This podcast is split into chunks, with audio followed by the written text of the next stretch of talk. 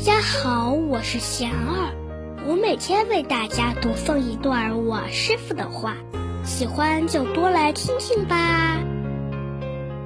别把挫折当结局，我师傅说，不要把挫折当做结局，把它看作成长的财富，不要总是把绝望放在心里。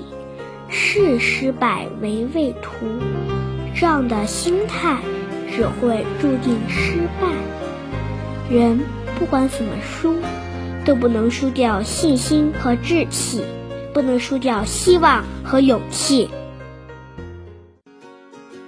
大家有什么问题想问我师傅的，请给贤二留言，贤二会挑选留言中的问题。